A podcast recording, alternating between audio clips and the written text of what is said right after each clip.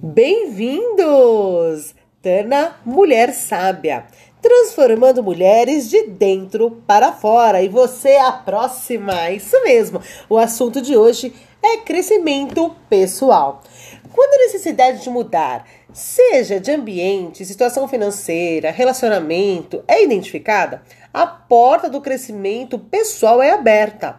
Para algumas pessoas, assim como eu, a identificação da necessidade de mudança vem em meio ao caos, e é exatamente nesse ponto que é feita a escolha decisiva da sua vida.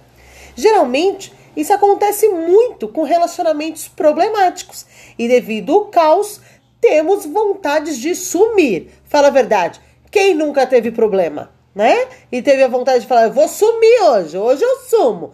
Normalmente é mãe que fala isso. Mas voltando, você pode fugir ou lutar, a escolha é sua. Para alguns, fugir parece mais fácil que lutar, mas se esquecem que fugindo jamais vencerão. Agora, lutando, você pode vencer, crescer, aprender, evoluir, além de aplicar novas estratégias para alcançar a mudança desejada.